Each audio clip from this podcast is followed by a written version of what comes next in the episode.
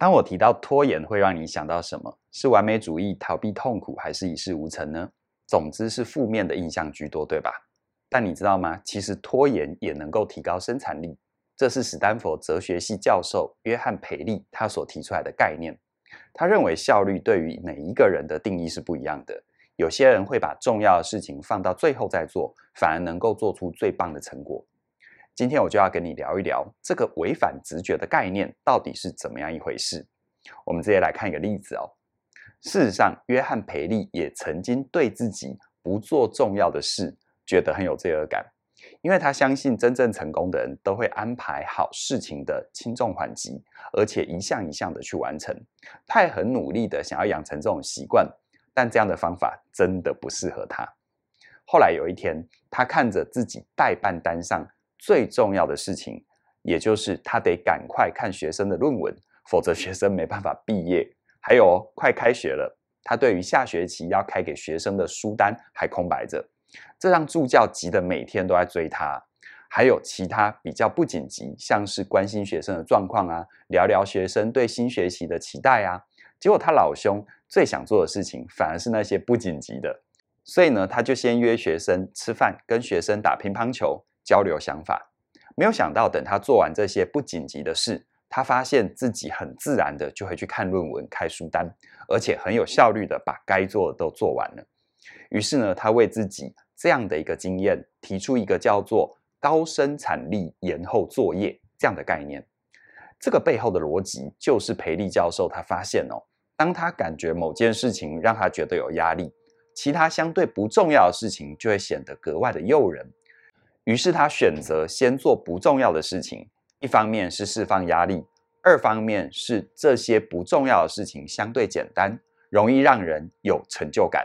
所以当他完成一两件简单的小事情之后，他不但能够放松休息，又能够帮自己创造更好的自我效能感，也就有了饱足的精力和信心，把重要的事情做得又快又好。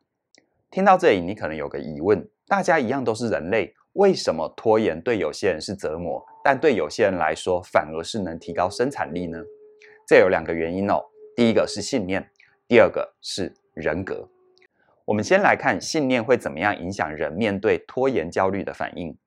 当你开始焦虑的时候，焦虑是替你削弱力量，还是为你带来力量？这个关键在于你的信念。不晓得你有没有注意到，在前面的例子里。培利教授并没有用拖延这样的标签来评断自己，而是提出高生产力延后作业这样的概念，重新定义自己的焦虑。你知道他为什么要这样做吗？这是因为对于一般人来说，拖延会让人直觉联想到我是不好的。于是，当你该做的事情没去做，所以越拖延越焦虑的时候，很容易产生一些自我批评，打击自己的小声音，让你很难有动力继续往前。可是，如果你懂得跟培利教授一样，用高生产力延后作业这样子有力量的自我诠释，重新定义自己，你会发现，坦然接受自己先做小事情，并不会让你产生罪恶感，而且在适当的放松之后，反而会更期待完成任务，成为更有动力的人。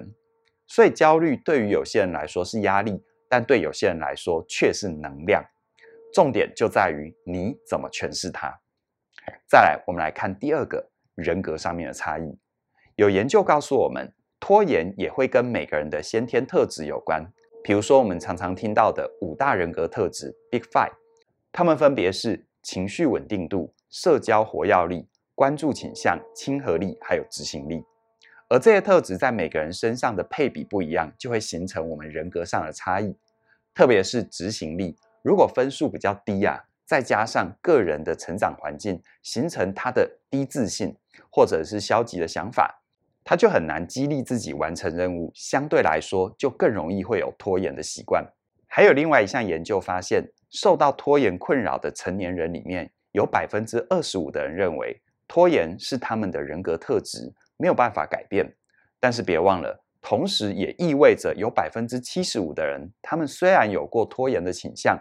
可是，只要找到适合自己的方法，他还是可以突破人格的限制，改变自己的命运。只是我们常说人格，但你真的了解你自己，知道自己是哪一种人吗？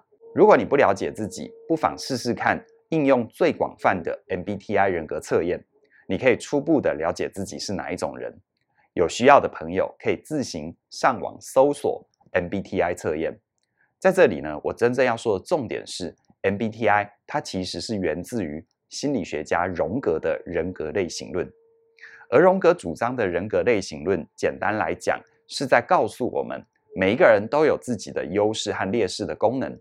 以我自己为例，我的优势功能也是我最常发挥的，那就是思考；而我比较不常用的劣势功能，就是情感。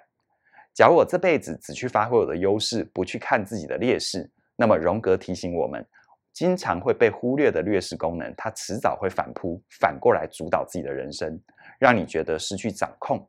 所以荣格才鼓励我们适度开发自己的劣势功能，它能够让我们活得更完整。进一步来看，适度开发劣势功能到底要怎么做呢？方法其实也很简单，那就是刻意做相反边的修炼。这就好像是嘉玲老师，他先天的优势是直觉型，所以呢，他的强项是抓概念的能力很强，但他的劣势功能就是视听嗅味触这些比较细致的感官能力。是相对比较弱的，而他帮自己修炼的方法，就是刻意放慢生活的步调，多去留时间给自己去体会、去感受、去发现各种细节的美好。那你呢？你对自己的现况满意吗？你的人生可以有选择吗？还是你目前最大的焦虑就是想做的事情很多，但还没有办法帮自己找到提高生产力的方法呢？如果你渴望让焦虑能够变成能量，帮你自己一把。那么，我们全新推出的线上课程《活出有选择的自由人生》就是为你设计的。在这门课程里，我会很有系统的带你去觉察，其实啊，你的语言就是你内在的镜子，它会映照出你的信念，而你内在的信念是觉得自己在拖延，在削弱你的力量，还是为你带来力量？它又会影响你怎么去行动，而行动又会能够创造结果，结果又会累积成为你人生。你的人生还要继续等吗？或者是你现在马上开始进入活出有选择的自由人生，好好的学习，透过学习让信念改变人生，让了解带来可能，这就是最好的行动。而且更棒的是，现在加入活出有选择的自由人生只要二二九九，同时之间我们还会赠送你另外一门课，叫做你是哪种人。在你是哪种人里，嘉玲老师会陪伴你从 MBTI 人格测验入门。由浅而深的让你去理解荣格的类型论真正的含义，你会发现人格其实是流动的，它会随着你对自己的了解越来越深，搞清楚自己的优势和劣势，你就会越容易做相反边的修炼，让你越活越完整。而为了回馈长期支持我们的朋友，你是哪种人？这门课程就像前面说的，只送不卖。而这样的好康回馈，只到一月十六号的晚上九点就截止了。注意哦，是晚上九点。欢迎你现在手刀加入，让你知道的成为你能够做得到的，活出内心真正的自由。详细的课程资讯在我们的影片说明里都有连结，期待你的加入。那么今天就跟你聊到这边了，谢谢你的收看，我们再会。